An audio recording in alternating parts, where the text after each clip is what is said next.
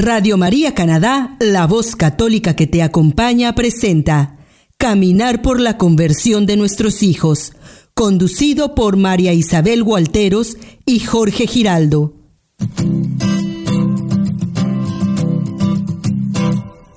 Mientras recorres la vida, tú nunca solo estás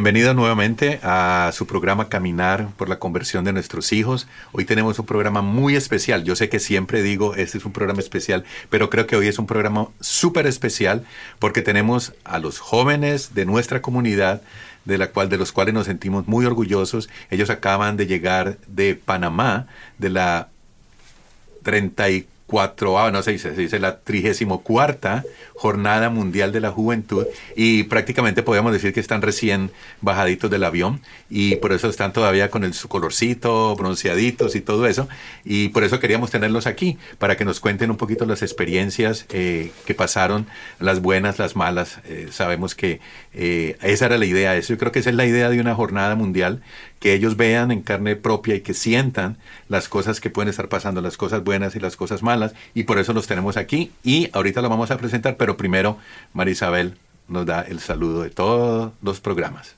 Bueno, Jorge, mil gracias, mil gracias a nuestros oyentes por acompañarnos una vez más el día de hoy en su programa Caminar por la conversión de nuestros hijos.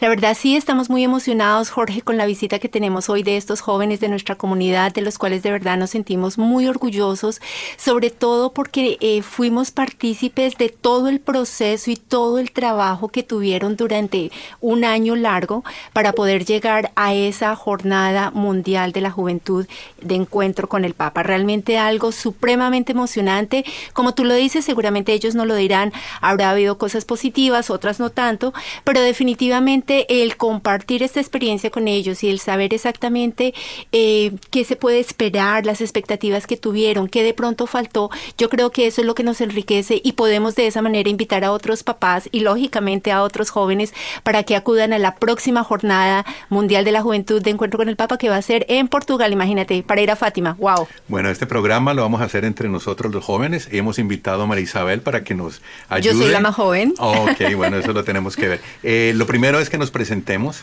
Vamos a ir en orden. Ah, nos van a contar el nombre y am, qué han sentido. Básicamente, quiero que se sientan libres y que digan qué se sienten estar en este programa y si alguna vez han tenido alguna experiencia de radio, además. Primero que todo, bienvenidos, de verdad, y Ya. muchas gracias por su tiempo. Adelante. Hola a todos, eh, yo soy David. Am, experiencia de radio, no, no tengo, para nada. Eh, ¿Cómo me siento? Obviamente un poquito nervioso, pero ba- bastante emocionado de poder hablarle a los jóvenes, porque siempre ha sido mi sueño, siempre ha sido mi sueño poderle llegar a los jóvenes con mi experiencia de vida, con mi experiencia de fe. Es algo a lo cual siempre me he sentido llamado y pues esta oportunidad es algo que me encanta poder tener, gracias a Dios. Gracias, David. Seguimos con la niña del programa. Hola a todos, mi nombre es Laura. Eh, tampoco tengo ninguna experiencia de radio y también muy contenta de haber estado acá. Gracias por ustedes invitarnos. Eh, y no, también ansiosa de compartir mi experiencia con todos ustedes y con todos los oyentes. Gracias. Hola, mi nombre es Santiago. Eh, yo tuve experiencia en el radio en la universidad, que me habían entrevistado unas veces. Eh, ¿Y cómo me siento? Me siento pues feliz de poder, para, por, por tener esta oportunidad de compartir eh, con todos lo que experimenté en la Jornada Mundial de la Juventud. Muy bien, bueno, vamos a empezar. Eh, yo sé que ustedes tuvieron una larga jornada de casi un año en donde estuvieron ah, haciendo eventos para eh, colectar dinero, para juntar dinero, para irse. Eh, fueron muchos sacrificios, pero hoy no vamos a hablar de lo que hicieron antes, sino desde el momento en que ustedes pisaron, dijeron, después de todo este esfuerzo, hoy nos estamos bajando del avión y estamos en Panamá. ¿Cuál fue ese primer, eh, digamos, golpe que sintieron, que sintió cada uno de ustedes cuando llegó a Panamá? ¿Es eh, como culminar algo o empezar algo? ¿Qué, qué sintieron? El primer golpe fue, uy, qué calor. ¿Sabían que había calor o no? Claro. ¿Iban preparados? Eh, preparados sí, pero igualmente el cambio es fue un cambio de 60 grados más o menos. Ok. Entonces fue, fue un cambio bastante grande, obviamente delicioso. eh, de pronto nos costó adaptarnos 30 minutos, eh. pero fue, fue, algo, fue algo bonito el empezar a ver eh, cuando nos bajamos del avión. Al principio como que en el avión nos sorprendió, eh, bueno, tuvimos, nos fuimos en dos grupos, el primer grupo en el cual yo me fui, nos sorprendió que además de nosotros solo había otra persona que iba de peregrinaje a Panamá. Nosotros estábamos pensando, y nos estos aviones están es llenos de peregrinos, todo el mundo se va a la peregrinación y no. Entonces, pues al principio fue como, bueno, nosotros nos vamos, pero luego ya cuando estábamos haciendo la aduana en Panamá, era algo como emocionante empezar a ver como que, bueno, llegamos nosotros.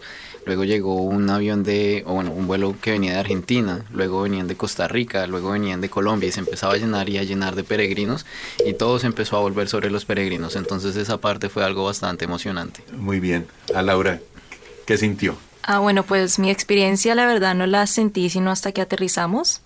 Eh, antes de irme yo no, no siento como si estuviera yendo para un peregrinaje, ¿qué pasa? Entonces, eh, pues la verdad fue apenas aterrizamos y la verdad desde que arrancó el avión, la verdad que yo dije, "Ah, vamos para Panamá, vamos a encontrarnos con el Papa y ya empezó como esa, esa ansiedad de qué es lo que vamos a, a, a experimentar allá. Y luego cuando aterrizamos, la verdad, el calor de la gente, el amor que ellos tenían y cómo nos estaban esperando y estaban preparados para recibirnos, fue la verdad increíble. Apenas nos bajamos del avión, estaban pendientes de nosotros, que para dónde íbamos. Eh, también nos, eh, nos hicieron como encuestas de cuántos veníamos en el grupo. Eh, también en el avión tenían varias presentaciones, grupos de danzas y todo eso culturales que para mostrar que Panamá literalmente nos estaba esperando. Entonces, eh, el calor también fue genial, pero, o sea, todo empezó desde el amor que la gente ya estaba preparada para darnos desde que llegamos. Muy bien. Y- Santiago. Sí, para mí eh, fue la- el primer sentimiento fue cuando empezó, cuando despegó el avión, porque cuando despegó el avión, ahí sí lo logramos. Y antes de eso no, no había como, aunque ya estaba todo pago y ya, ya estaba hecho, cuando, cuando despegó el avión ya, ya no hay nada de, de aquí a que lleguemos a Panamá, es, solo sentarme, dormir un poquito y estamos allá. Y cuando llegamos era una felicidad de todos los peregrinos. Eh, cuando llegamos al aeropuerto y entramos, eh, tenían religio- religiosos, laicos, eh, de diferentes comunidades y de diferentes países, más que todos latinos, pero de todos lados, eh, cantando y eh, me acuerdo que decían, ¿dónde está Colombia? Y ahí todos gritaron. Y, y bueno, no, eso fue una alegría eh, muy bonita. Y, y sí, después en el aeropuerto todos, todos nos atendieron muy bien y nos fue muy bien. Sí, también otra cosa que experimentamos fue que también desde que nos bajamos, todos los peregrinos que venían de otros países, eh, nosotros vimos a un grupo que era de Brasil, que de una vez empezaron a hablarnos, a hacer la charla, tomamos contacto de ellos, hacer como comunicación con nosotros y, o sea, se sentía como que estamos bienvenidos, no solo por Panamá, sino por las otras personas que venían de diferentes países, que todos estaban felices de vernos a nosotros y nosotros estábamos felices de verlos a ellos también. Claro, yo me imagino esa alegría y más un país latinoamericano donde definitivamente la alegría, el, el, Caribe lo hace completamente diferente, ¿verdad? Eso es muy importante. Pero enfoquémonos un poco en cuál eh, fue el motivo inicial que a ustedes los motivó a iniciar esta jornada, porque realmente eh, puede haber muchas, eh, muchos motivos diferentes. Ustedes son la representación de un grupo de 18 muchachos, entonces me gustaría que ustedes comentaran un poco en general, no solamente el motivo personal, sino en, en el grupo, cuáles consideran ustedes que eran los motivos que tenían al iniciar esta jornada.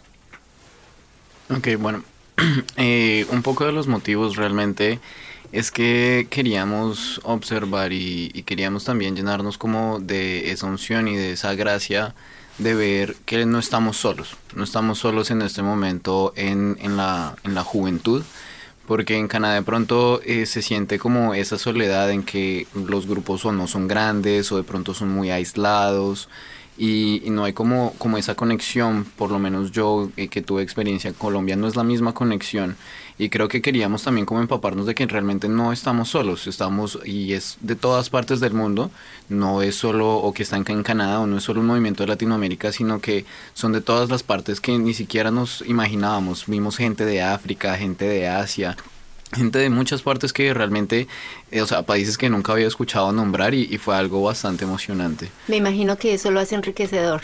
Claro que sí. Tú, Laurita.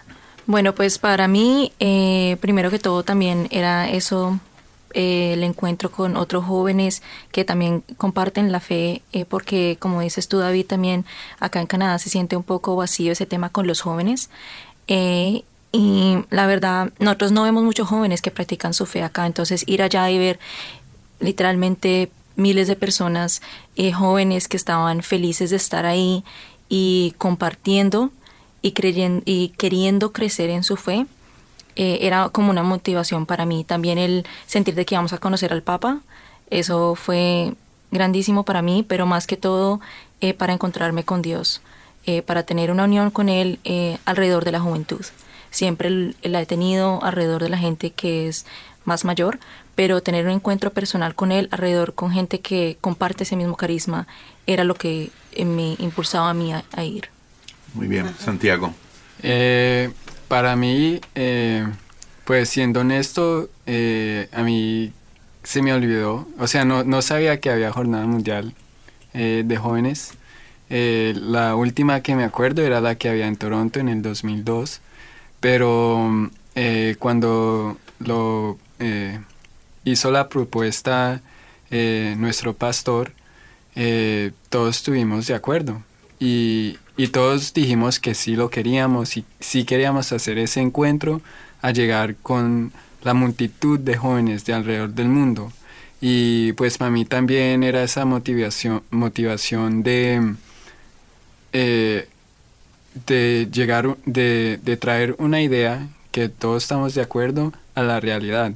Porque pues hay veces que uno dice, bueno, hagamos, hagamos algo y, nunca da frutos, pero en esto sí, eh, como grupo nos enfocamos de hacerlo una realidad. Y creo que esa fue la motivación, de, tener una idea y llevarla al final. Y creo que ahora para Portugal eh, estamos en, esas, en ese sentimiento que lo queremos seguir haciendo. Em, escuché la palabra que dice Santiago frutos, eso lo vamos a hablar al final, pero ahorita oyéndolos a ustedes, eh, qu- quería preguntarles, ¿fueron con una idea? ¿Fueron con una motivación personal? Cuando estuvieron allá, cuando llegaron allá, ¿cambió en algo esa percepción que tenían? ¿Les afirmó? Eh, yo sé que ustedes están formados, tienen una formación y, están estructurados, pero ¿qué, qué les cambió allá cuando vieron? eh, yo diría que cambiaría la pregunta es, eh, ¿iban a ver al Papa, iban a, iban a estar con, con- a encontrar más a Dios o iban de paseo como algunos jóvenes supuestamente han tenido que ir allá? ¿Cuál fue ese cambio cuando estaban allá? O sea, algo que fuera eh, diferente a lo que ustedes pensaban. Creería yo eh, que, bueno, al principio lo hablamos y creo que eso también fue una bendición. Nosotros tuvimos eh, una reunión en donde quisimos compartir como nuestras expectativas personales para, para la Jornada Mundial de la Juventud y muchos realmente dijeron que en este momento queremos no tener expectativas para sorprendernos de qué es lo que va a pasar allá. Y creo que eso pasó, todos nos sorprendimos, eh, creo que fue algo diferente, o, o no sé si, si de pronto así son todas las jornadas, pero como al ser nuestra primera jornada, mm, fue en lo personal algo completamente diferente a lo que yo me esperaba, de pronto eh, en el sentido de que eh, de pronto buscábamos un, o pues yo personalmente en algún momento como estos momentos mágicos de unción y pero constantemente que sí hubieron, y hubo momentos que, de unción que yo creo que fueron increíbles, pero más, más allá de eso fue como la experiencia de vivir algo completamente diferente en grupo, porque también eso, eso fue algo yo creo que importante, algo que, que nos fue moviendo y nos fue cambiando como las experiencias en que, en qué partes íbamos en grupo, cuando nos dividíamos o cuando estábamos juntos, iba cambiando cómo vivíamos las cosas y al mismo tiempo dejarnos sorprender de, de ese camino que Dios tenía preparado para nosotros. Yo creo que por más de que las cosas de pronto no salían de acuerdo a lo que queríamos planear, Dios nos tenía siempre guiándonos de la mano y siempre tenía un camino preparado para nosotros debido a las consecuencias de las decisiones que íbamos tomando. Laura la veo muy pensativa. no, solo que tú mencionaste eh, lo del grupo eh, y para mí eso fue también muy importante, o sea, eh, las expectativas yo las tenía espirituales también para um, la Jornada Mundial de la Juventud, eh, pero realmente ir en grupo con la gente con la que tú has crecido y te has formado, se sintió como que estábamos todos unidos, aunque todos éramos muy diferentes en nuestra forma de pensar, de actuar, de sentir, eh, sí se sentía como que estábamos todos unidos, eh, como en una familia, no se sintió en ningún momento ninguna desunión. Eh, en el sentido de nuestras expectativas cuando llegamos allá, eh, pues la verdad, había mucho de todo, habían eh, unas experiencias encantadoras, otras que tú como que sentías, o yo personalmente sentía como que quería un poco más y no llenaba mis expectativas eh, so- simplemente porque quería algo eh, espiritual más a fondo. Eh, pero realmente yo sí puedo decir que hubieron muchas cosas que me tocaron. Eh, una de las catequesis, por ejemplo, que nosotros fuimos, que tuve la oportunidad de ser parte, eh, un obispo que se llama Ricardo Valenzuela, de Paraguay, de una catequesis muy importante que la, verdad me tocó mucho.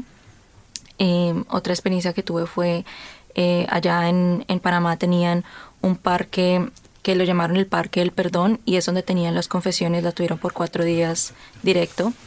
Y la verdad, el ir allá y confesarme, eh, especialmente con el sacerdote que Dios me, tuvo me tuvo ahí presente para mi confesión, fue, yo digo que ese fue el- la mejor cosa que pasó para mí en la jornada. Y para mí las expectativas pues era de, de ser peregrino. Y yo creo que no esperaba eh, tener un peregrinaje tan cómodo. Esa es la verdad. Eh, eh, tenía, no, comimos mucho. Yo pensé que íbamos a aguantar más hambre. La señora que nos acogió, la señora Olga, nos tenía el desayuno hecho a las 4 de la mañana, con cafecito, con todo. Y eso fue una bendición, eh, pero no lo esperaba para nada. Y eso, eso pues ayudó mucho, ayudó mucho. Yo estoy de acuerdo con Santi, eh, pues los dos estábamos quedándonos en la misma casa y, y realmente, no sé si la señora Olga escuchará, pero realmente quiero agradecerle de todo corazón de las grandes bendiciones que, que ella fue, no solo en el desayuno, sino que estuvo pendiente de nosotros a todo momento, intentaba quedarse despierta hasta lo más tarde posible, nos esperaba, se preocupaba cuando no llegábamos a la casa, y realmente, y, y todas las, las, las tres señoras que realmente nos atendieron fueron una gran bendición para hacer de nuestro peregrinaje algo, eh, como decía Santi, bastante cómodo, bastante ameno y que realmente nos, eh, nos permitió de pronto también enfocarnos no tanto como en, en, en las dificultades y decir como, ah, es que esto está difícil o me estoy cansando, sino que nos dio espacio para poder vivir las cosas que tocaba vivirlas de, de buena manera. Yo creo que Marisabel aquí de ayuno, creo que muy poquito. Eso ya lo descubrimos, ¿cierto? Eso tú no lo sabes, Jorgito, por favor.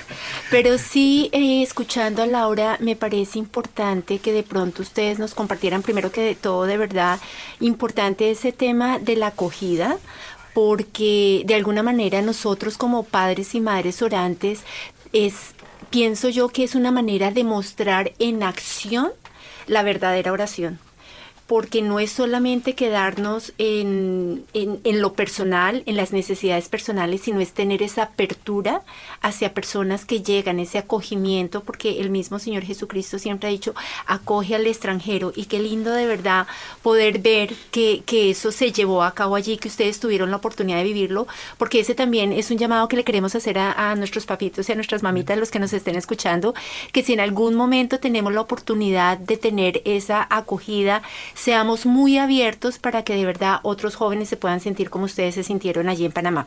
Pero bueno, pasando a otro tema, me gustaría que me contaran un poco ¿Qué mensaje les llegó? Laura mencionaba el, el, del obispo, pero sería bueno que ustedes comentaran ya más específico cuál fue el mensaje que a ustedes les llegó, porque de alguna manera eh, queremos que este programa, ojalá Dios quiere, lo permite la Virgen Santísima, le llegue a muchos jóvenes que de pronto puede generar la expectativa de me interesaría ir a Portugal, ¿cierto? Entonces es muy importante que ustedes nos cuenten qué mensaje le llegó a cada uno de ustedes. ¿Qué mensaje y en qué evento de pronto fue donde donde realmente sintieron que, que estaban donde tenían que estar?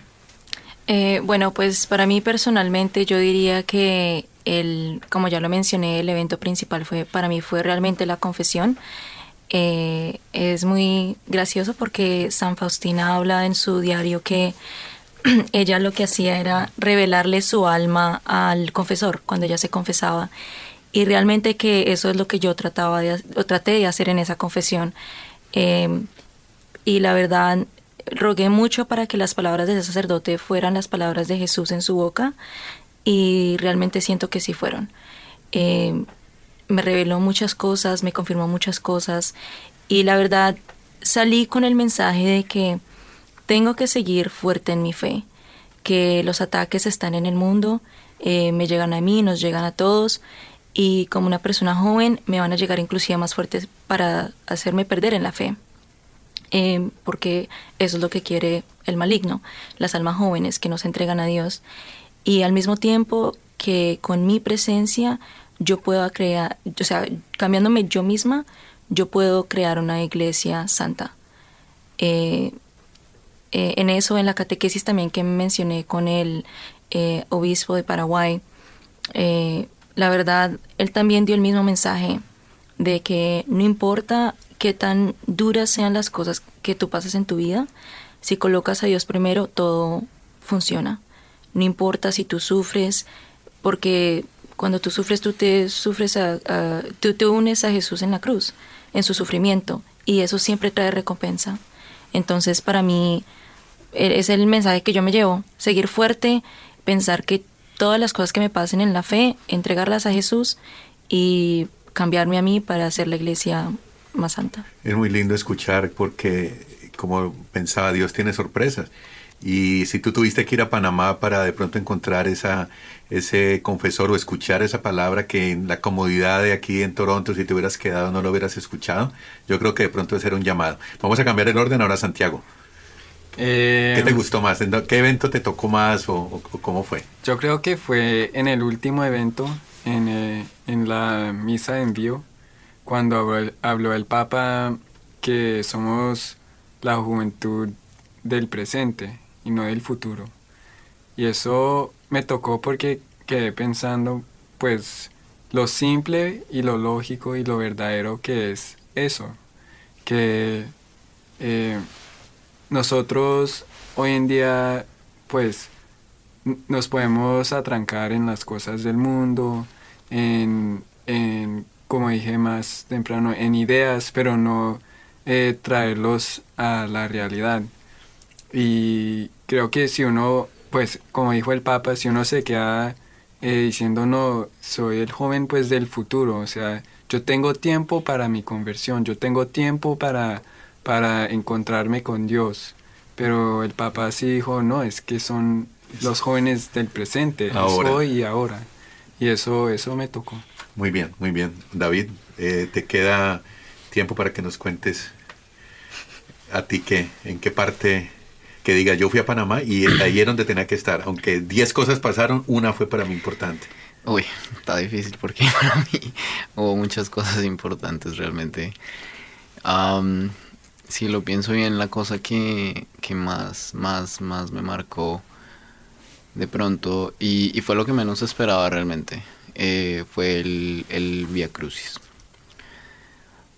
Em, no sé cómo, cómo explicarlo bien, la experiencia que tuve en, en ese momento, pero logré tener una, una intimidad con, con, Jesús bastante grande. Eh, a través de los mensajes, o sea, cada estación del Via Crucis tenía un mensaje que estaba relacionado con respecto a la situación de algún país.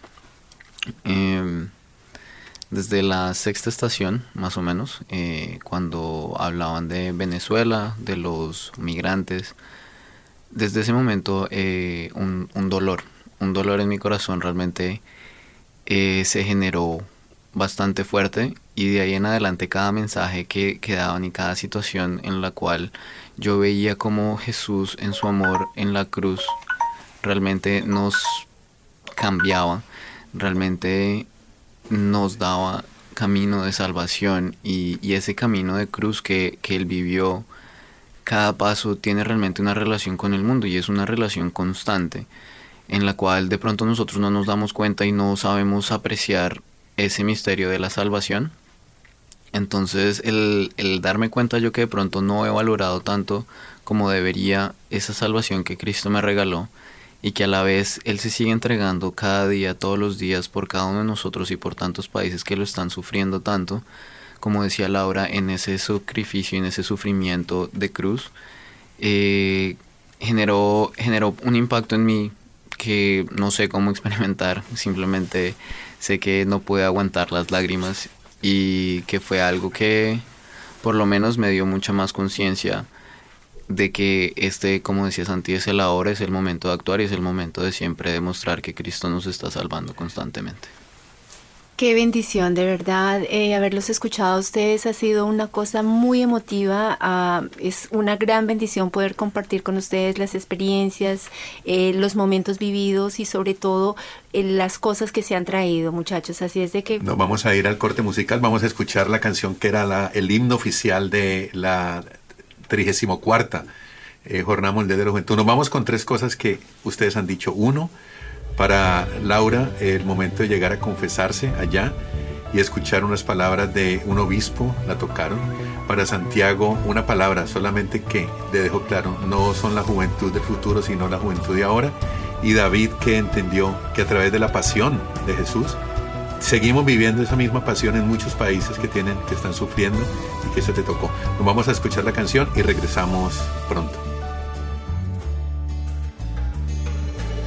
Somos peregrinos que venimos hoy aquí, desde continentes y ciudades. Queremos ser misioneros del Señor, llevar ante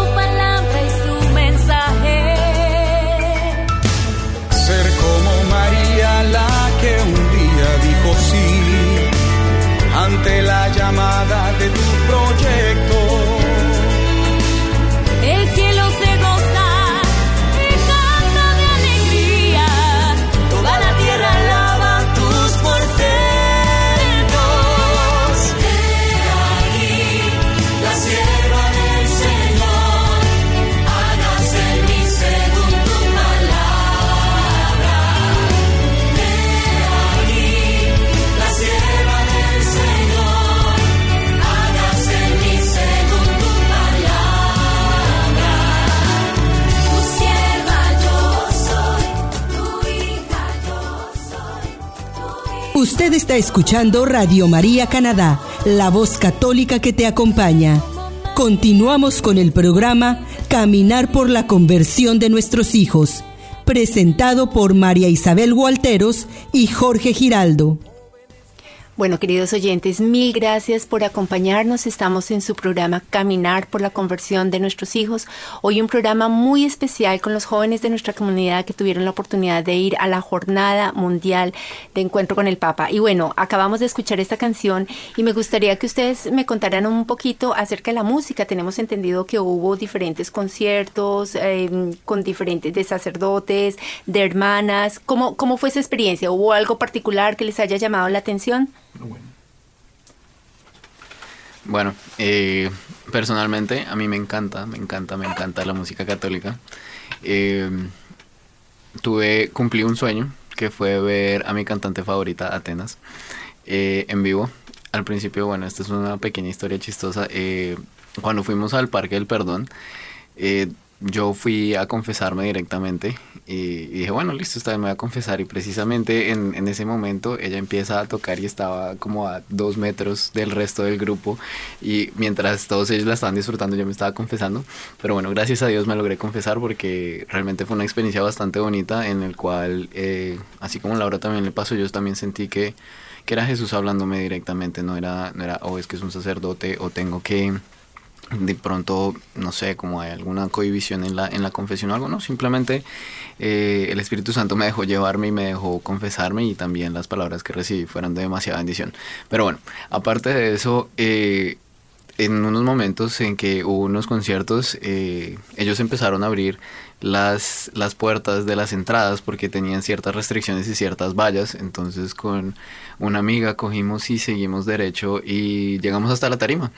Entonces tuve la oportunidad de ver a Atenas en otro concierto que ella hizo, eh, de frente, no, no más de que 5 metros, no sé, fue algo, fue algo espectacular para mí.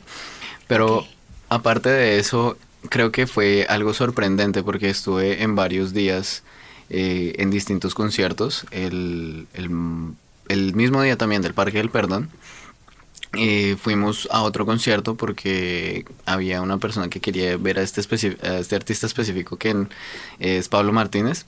Yo nunca lo había escuchado y dije, bueno, bueno, listo, vamos, nos vamos. eh, fuimos tres personas directamente hacia allá y lo que encontré personalmente fue eh, la belleza de la vocación a través de la música en que es, esas personas, esas personas consagradas a Jesús que encuentran ese carisma musical en la cual pueden realmente generar una conexión entre Dios y entre las personas que lo necesitan a través de su música, sin importar el ritmo que tocaran.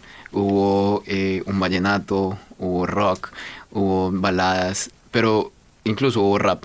Pero en todas ellas, personalmente yo pude sentir esa conexión que me quería llevar a Dios, que lo que ellos cantaban y que lo que ellos decían realmente tenía un sentido, tenía una convicción y tenía un- una verdadera unción que quería llevar y que tenía un propósito de llevar a la gente que escuchara esa música a conectarse un poco más con Dios. Para mí, eh, la parte musical, eh, no es que sea yo muy como musiquero, eh, pero la canción oficial de la Jornada Mundial de los Jóvenes sí me pegó. O sea, la, la he aquí. que fue la que acabamos de escuchar precisamente. Bueno, y eso es una gran invitación para nuestros jóvenes para que en el futuro ellos sepan que van a ir a Portugal y que allá también van a tener la oportunidad de tener ese encuentro con el Señor a través de la música. Qué bueno, oye, y ahí tú hablabas de catequesis y nosotros aquí los adultos que estábamos como con esa expectativa de todo lo que estaba ocurriendo en Panamá, realmente tuvimos la oportunidad de escuchar varios mensajes que, que hizo el Papa y dentro de ellos uno de los que más me llamó la atención realmente es la responsabilidad que nosotros como adultos tenemos de entregarles a ustedes este camino de crecimiento en la fe.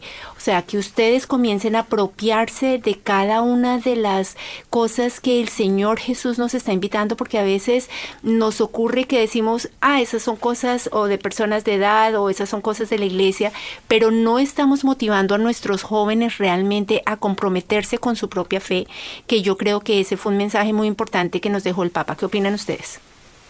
Eh, pues la verdad, varias de esas cosas eh, sí me gustaron y también me inspiraron, eh, pero yo también pienso que nosotros obviamente aprendemos de ustedes como jóvenes eh, y si hay algo que Dios nos inspira a nosotros para que les eh, de pronto corrijamos, les, les ayudemos a ustedes los adultos a crecer también en la fe, eh, Dios provee esa, esa parte también.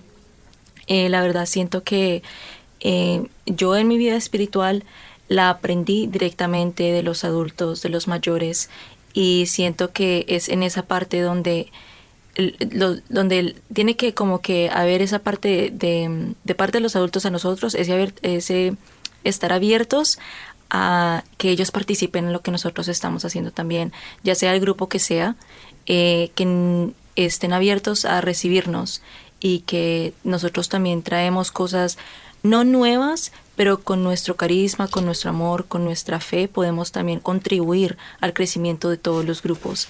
Eh, siento que eso es un mensaje que el, que el Papa también trató de dar, que los obispos trataron de dar, que en las catequesis también nos trataron de dar, y es que no tengamos miedo, porque a veces eh, sí hay confusión, eh, entre los adultos con los jóvenes. Y si Dios nos inspira y nos guía, y sabemos que la voz de Dios en nuestro corazón y no nuestro propio ego y no nuestro propio eh, orgullo, lo que sea, sino que es algo de humildad que viene de Dios, no tener miedo a seguir nuestra esa voz eh, que es de Dios para darla a, nuestra iglesia y al mundo. Otro mensaje que escuché, ah, claro, y, dijo el Papa, el amor salva y tiene algo que ver con lo que tú estabas ahora comentando y a veces nosotros como padres y, pensamos que eh, tenemos que eh, tratar con dureza a los jóvenes, que tenemos que poner reglas y a veces esas reglas son los que hacen a los jóvenes más, eh, más rebeldes. Pero él dijo amor, el amor salva. Eso también me llegó. ¿Sintieron ustedes o piensan ustedes que el amor es parte importante en la relación de la familia entre padres e hijos? Bueno, pues la verdad, yo estoy entre las dos. Yo siento que una parte estricta tiene que, o sea, los padres tienen que estar ahí pendiente de los hijos y corregir y, y dar, pero con amor. O sea, no se puede corregir eh, solo porque, ah, mire lo que está haciendo mal, lo que sea, sino siempre pensando que, bueno, Dios, ¿tú qué quieres eh, que corrija? ¿Cómo quieres que yo corrija a mi hijo?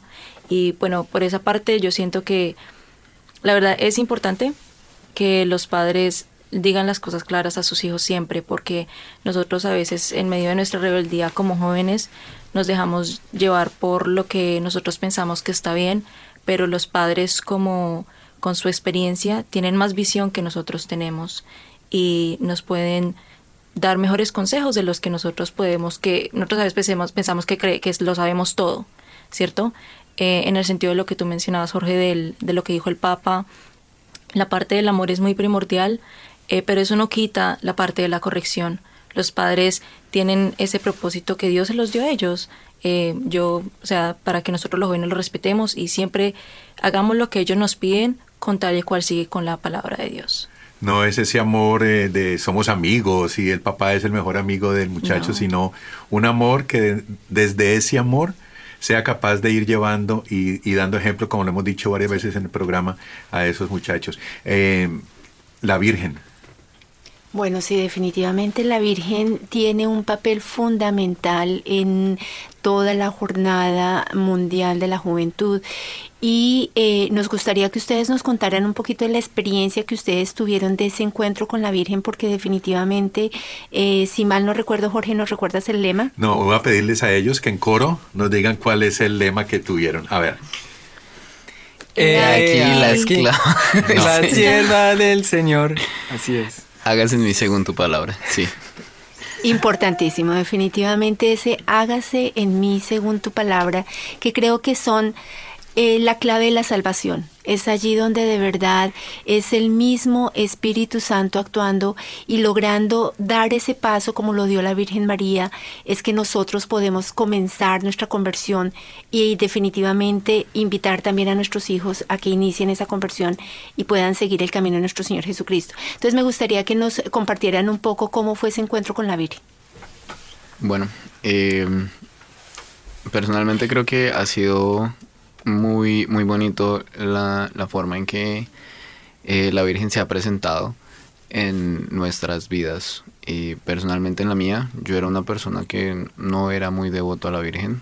Y desde el último año, yo creo, eh, poquito a poco, he empezado a descubrir las gracias que realmente la Virgen tiene eh, para con nosotros, la intercesión que ella tiene, la capacidad maternal que ella tiene el ejemplo, inclusive como joven, porque la Virgen precisamente cuando aceptó ese llamado ella era joven, no era una mujer de 40 años, sino realmente era una joven de 15 años que decidió darlo todo por el Señor. Eh, simplemente sin miedo y con mucha fortaleza a pesar de cualquier consecuencia que ella pudo haber vivido, porque en ese tiempo el estar embarazada eh, a tan cierta edad sin haber estado con ningún varón hubiera sido pues causa de muerte. Entonces, cosas que realmente he aprendido de la Virgen, que realmente me llevan a este punto a decir eh, gracias Señor, porque tú nos has dado a tu madre, porque tú la has hecho nuestra madre. Eh, esto que implica realmente desde el, desde el principio de la jornada, creo que eh, la presencia de la Virgen, obviamente con el lema, hágase en mí según tu palabra, ya estaba implícito de que la Virgen iba a, iba a jugar un papel importante en, en, lo que iba a ser la jornada. gracias a pues al Padre Gustavo y a toda la guía que nos ha dado para conocer más a la Virgen y para conocer más de lo que ella representa y lo que la importancia de ella y lo que ella significa, para mí me permitió verme más como, como ella, ser como un poquito más ese estilo de discípulo, la primera discípula que realmente tuvo Jesús, la primera discípula que estuvo siempre ahí con Jesús. Y hace poquito estaba leyendo algo que, que realmente me sorprendió y es eh, la Virgen realmente no tiene la, la necesidad de hablar. Eh, la última vez que ella habló en toda la Biblia fue en las bodas de Caná, cuando ella nos dirige a Jesús y nos dice hagan lo que les diga. Y de ahí ella no tiene ninguna palabra. Sin embargo, ella sigue siendo instrumento durante la historia de salvación, la historia de Cristo, donde ella se sigue mostrando a través de cada uno de nosotros y nos sigue enseñando cómo es estar a los pies de la cruz, lo que nosotros tenemos que hacer como discípulos. Para Laura, he aquí la sierva del Señor, hágase en mí según tu palabra. ¿Qué significó eso allá? Eh, en mi concepto, la verdad, yo siempre, en el, después de Rosario, siempre con mi familia tratamos de hacer el Magnificat, o sea, toda la oración completa. Y la verdad, eh, lo que más remarcó y mientras tú estabas hablando fue cuando en la melía el papá estaba diciendo eh, que ella, o sea, ella dijo sí sin sabiendo las consecuencias y sin saber lo que eso traía. O sea, él no estaba pensando, ella no estaba pensando en, en lo que iba a pasar al futuro, ella solo tuvo su confianza en Dios y la colocó y dijo, bueno, a estas voy y confío en ti Dios y voy a ser obediente a lo que tú me pides. Y ese fue el mensaje que me llegó a mí también, o sea, de que eh, así fue María y ella lo hizo de una manera muy noble y muy inocente, porque, o sea, ella es pura en todo lo que hace. Entonces, eh, a mí también me llegó eso, o sea, esa obediencia a Dios y lo que Él me pida, seguirlo, porque Él siempre nos, nos llama en nuestra vocación a diferentes partes, a hacer cosas diferentes, y a veces nosotros por miedo no lo hacemos. Entonces, a seguir ese llamado y a ser obediente a esa voz, porque ahora María por ser obediente, pues trajo a nuestro creador acá. Entonces nosotros en nuestra forma tan mínima podemos también cambiar al mundo si seguimos lo que Dios nos dice. Y para mí, eh, como han dicho, es, es ese hágase de, de la Virgen, que se haga la voluntad de Dios y no la voluntad de ella. Y creo que eso es muy simple y muy, muy básico. Es una enseñanza de principios, pero en nuestra humanidad es muy difícil de hacerla, de eh, encomendar todo a las manos de Dios y que no se haga nuestra voluntad, sino que se haga la voluntad de Dios.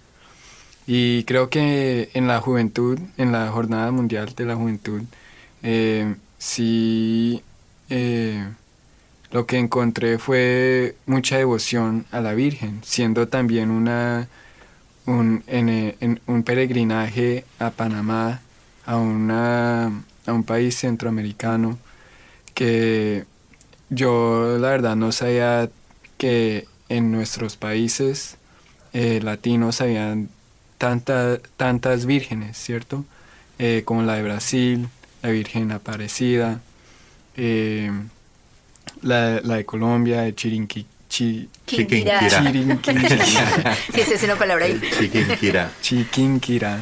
Eh, sí, no, y eso pues, eh, eh, eso fue muy bonito de experimentar.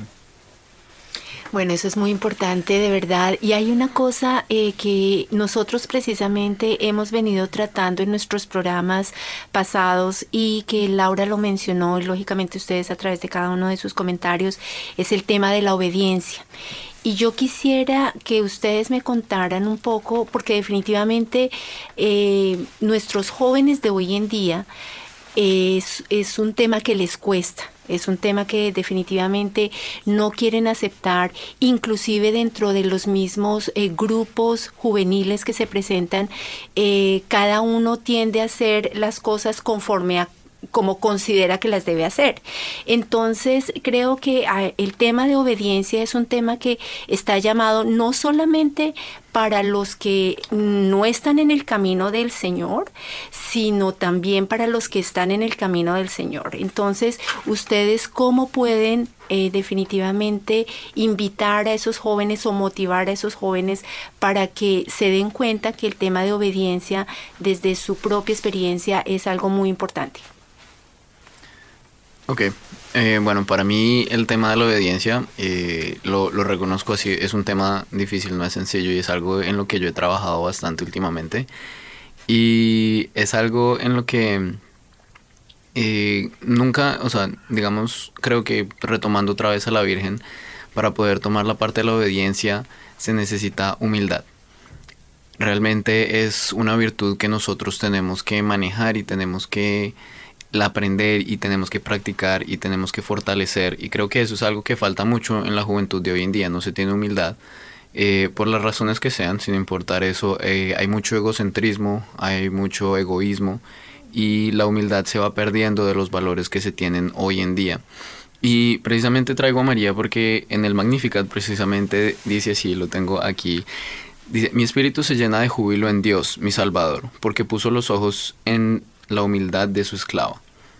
Y precisamente eso es donde Dios pone sus ojos, en esa humildad, en esa obediencia. Eso es lo que realmente genera que nosotros podamos ser capaces de seguir la voluntad de Dios, en que ya no somos nosotros, es Dios lo que está en el centro de mi vida. Ya no necesito ese ego, ya no necesito ese yo soy el primero, sino que por amor a Dios y por el amor que el mismo Cristo nos enseña, yo salgo de mi ser, yo salgo de lo que yo quiero, de lo que yo soy, para ser capaz de entregarle todo lo que yo soy a Dios, que es el que sabe más de lo que yo necesito. Hemos estado hablando en el programa de la obediencia y esto no está preparado. Le voy a preguntar a Laura. Laura, ¿Tú eres obediente? Trato. eh, la verdad, eh, así como tú lo estabas mencionando, David, yo siento que es algo, yo siento que es algo que no, al menos que sean santos, eh, no se puede eh, como cumplir de una vez así uno lo quiere hacer.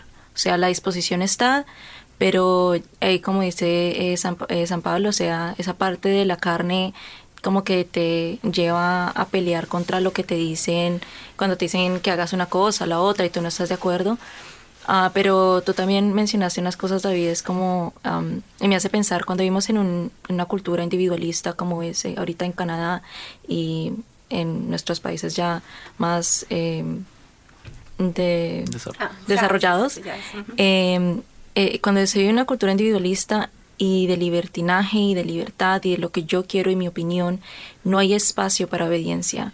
No, no nos dejan pensar de que tenemos que escuchar la opinión de otros, que también tenemos que pensar que otras personas tienen más experiencias que nosotros y por eso nos piden que hagamos ciertas cosas, eh, como lo estamos hablando más antes, o sea, los padres cuando le dicen a los hijos, oye, no hagas esto, no lo dicen por hacernos mal, aunque a veces lo tomamos de esa manera, lo dicen porque ellos pueden ver más allá que nosotros, tienen eh, cierta sabiduría que nosotros no tenemos eh, base a nuestra edad y somos ciegos a esos, pero es por, porque tenemos ese como eh, ese orgullo de que nosotros sabemos más. Ustedes no han experimentado lo que yo he experimentado, pero la verdad es que es al contrario. los mayores y la gente que nos pide evidencia son los que más experiencia tienen y nos piden por una razón y es porque ellos saben eh, por qué tenemos que hacer esas cosas. Bueno, eh, iniciamos el programa, hicieron eh, eventos para eh, colectar dinero para irse a Panamá, llegaron a Panamá, encontraron cosas que esperaban y cosas que no esperaban, hemos hablado de la Virgen, pero yo sí quiero llevarlos ahora a algo más concreto y es cuando ustedes pusieron el pie nuevamente, aparte del frío que recibieron, traen algo en su corazón, cada uno me va a decir, traen algo en su corazón para que eso sea un fruto aquí? Básicamente, ¿qué, qué pueden pensar? Y lo tienen que sacar de adentro para decirlo a nuestros oyentes. ¿Qué traen ustedes para compartir? Eh, pues lo que yo, yo sí saqué de- del peregrinaje en Panamá fue eh, cuánto nos necesita la iglesia. No solo pues nosotros todos como servidores, eh, en las misas, en los minis- minis- Ministerios. ministerios, eh, pero también en la sociedad, eh, de ser buena gente, de formar familias, de formar familias eh, pues grandes, ¿cierto? Y, y así va creciendo una población buena, con virtudes. Y, y sobre todo ese, es ese, eh, ese llamado a servir, a servir eh, no solo nosotros mismos, nuestras carreras, sino hacer algo de nuestras vidas para algo que, que ayuda a los demás, a los menos necesitados, a los que no tienen, o sea, sea la educación que nosotros hemos obtenido por gracia del Señor. Em, pero, y, y sobre todo es, es no, hace- no ser egoísta con todo lo que tenemos, son, con nuestros, eh, nuestras comodidades, porque como vimos allá, hay mucho testimonio de gente que está sufriendo y que por, por obra de, de- del Señor llegaron a la jornada mundial. Eh, vimos ahí vene- venezolanos que nosotros decíamos, pero ¿cómo? ¿Cómo llegaron aquí? Y, y ellos tienen ahí su, su sacerdote y su comunidad y, y, cuentan que muchas veces tienen que ir al escondido, no, no pueden ser católicos abiertamente y, eso sí, sí creo que es muy bendecido de nosotros, que, que nosotros que tenemos esa libertad de poder proclamar la fe y ser católicos abiertamente, a veces no lo hacemos por pena, por pensar, ah, pero es que de pronto creen que, ah, es que es católico, debe ser muy aburrido, no- eh, y entonces esa como disposición de ser católico abierto, con, con orgullo, pero del Señor, de que Él nos dio la vida y por eso queremos vivir la vida por Él. Muy bien. Laura, desde el fondo de tu corazón, ¿qué traes? Eh, bueno, pues eh, de lo que tú estás diciendo también me, me puso a pensar. Yo, eh, él ya lo mencionó, lo mencioné antes. Mi experiencia fue que tengo que hacer un cambio personal. Y me acuerdo que anoche estaba hablando con mi mamá y estábamos hablando básicamente de mi experiencia en la JMJ. Y mm, eh, una de las cosas que ella me dijo que me tocó inclusive más y reforzó todo lo que yo aprendí es que ella habló que en una de las entrevistas que tuvo la Madre Teresa, ella le preguntaron que si hubiera una cosa en la iglesia eh, que ella cambiaría, ¿cuál sería esa cosa? Y la Madre Teresa, siendo santa, eh, como ya lo sabemos, respondió con toda humildad que si hubiera una cosa que ella cambiaría sería ella misma, porque ella es la misma que tiene que cambiar para ser la iglesia santa, ella, o sea, ella es la iglesia, ella es lo que representa a la iglesia. Entonces, ese fue el mensaje que yo traje de allá y fui reforzado en esa conversación con mi mamá, que la que tiene que cambiar soy yo, que eh, si hay que dar amor, misericordia, ser misionera, eh, cambiar algo en la iglesia, tengo que cambiar yo. Yo soy la que tiene que dar misericordia, yo soy la que tiene que ser obediente, yo soy la que tiene que dar ejemplo, yo soy la que tiene que, que servir. Y eso nos decía también el Papa, que seamos servidores, que no nos dé pena servir. Entonces, eso de todo, mi corazón está lleno ya, es como inspiración a hacer un cambio personal. David, ¿qué trajo en la maleta? Traje varias cositas, pero una de una frase del Papa que, que me marcó y creo que representa lo que de pronto yo, yo he querido hacer desde hace un tiempo, porque yo eh, siempre ha estado en mí ese, ese llamado de, de servir, de, evangelizar, de predicar. Siempre eh, me he sentido llamado a cosas de ese estilo. pero de pronto el Papa lo puso muy bien en estas palabras cuando dice que el mundo mejora cuando hay más personas dispuestas a gestar el mañana creyendo en la fuerza transformadora del amor de Dios. Cuando él dijo eso, realmente es, es, es, simple y como lo decía Laura y Santiago, es mm, mi cambio para gestar el mañana a través del amor de Dios. ¿Qué estoy haciendo yo para amar como Dios amó? ¿Qué es lo que estoy haciendo yo para mostrarle al mundo que Dios nos ama, que Dios nos llena y que, que Dios es el camino, es la verdad, es la vida? Y cómo nosotros realmente podemos mostrar eso al mundo, no solo con palabras, sino con ese actuar en los más necesitados, en las personas que lo necesitan, ni siquiera por los pobres, sino por la gente que está sola, la gente que necesita apoyo. Eh, mm, yo personalmente me di cuenta de que hay mucha gente que se siente sola y que necesita hablar y que necesita realmente esa compañía y que uno simplemente con escuchar y con darle unas pequeñas, ni siquiera hablar mucho, simplemente decir como, oye, sí, qué bueno, o, ah, venga, no sabía esto, la gente se siente, se siente amada y se siente llena de amor y creo que esas palabras de amor constante y de acciones constantes de amor son lo que van a gestar el mañana que nosotros queremos mostrarle a los jóvenes.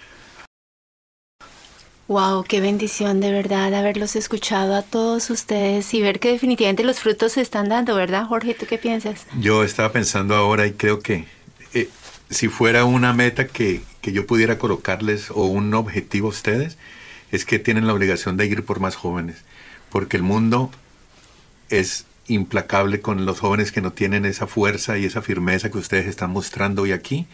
Y yo pienso que sería algo que nosotros como papás o mamás y muchos de los papás y mamás es, ojalá uno de estos muchachos le pueda hablar a un hijo mío. Yo creo que esa es parte de, un compromiso, se los colocaría, no sé si lo tienen, pero es parte de eso. Y no sé si Laura tiene algo que agregar, la veo pensativa, o David tiene algo que agregar. Yo, yo tengo una invitación para todos ustedes, padres no se dejen de sus hijos, no, no dejen que, ah, es que por una rebeldía o por una pataleta simplemente o no vayan a misa o no vayan a esto, llévenlos a misa, llévenlos a los grupos de oración y nosotros vamos a seguir mejorando y nosotros vamos a seguir comprometiéndonos con realmente hacer ese trabajo, pero no se dejen de ellos, llévenlos allá y luego nosotros con el poder de Cristo nosotros vamos a poder hacer que se enamoren de Él como nosotros nos hemos enamorado. Últimas palabritas, Laura. Eh, yo también estoy de acuerdo contigo, David. Eh, la verdad siento que también el mensaje eh, ya me llegó a mí y también se lo ve a los papás. Así como tú dices, no se dejen de sus hijos. Nosotros como hijos somos, a veces nos confundimos nosotros mismos creyendo que lo sabemos todo, como ya lo dije, pero la verdad no es así. Ustedes como padres tienen todo el poder y ustedes nos pueden corregir y ustedes tienen la sabiduría de Dios y la gracia de Dios y por eso ustedes tienen ese poder. Corríjanos, oren por nosotros, cuando nos corrijan, háganlo con amor y luego déjenselo todo en la mano de Dios, porque las conversiones pasan a la medida que Dios provee. Solo acuérdese de San Agustín y su mamá. Yo creo que tenemos que hacer un nuevo programa con ellos bueno, padres y madres, ustedes ya lo han escuchado directamente de los jóvenes.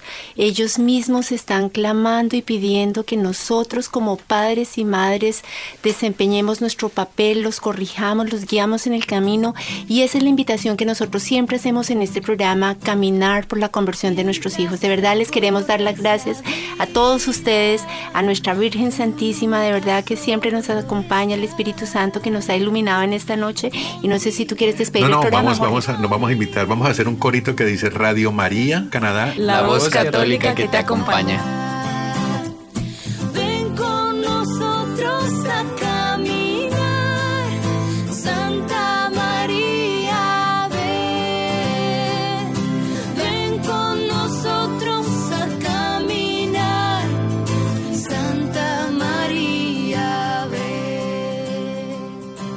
Usted escuchó Caminar por la conversión de nuestros hijos, conducido por María Isabel Gualteros y Jorge Giraldo en Radio María Canadá, la voz católica que te acompaña.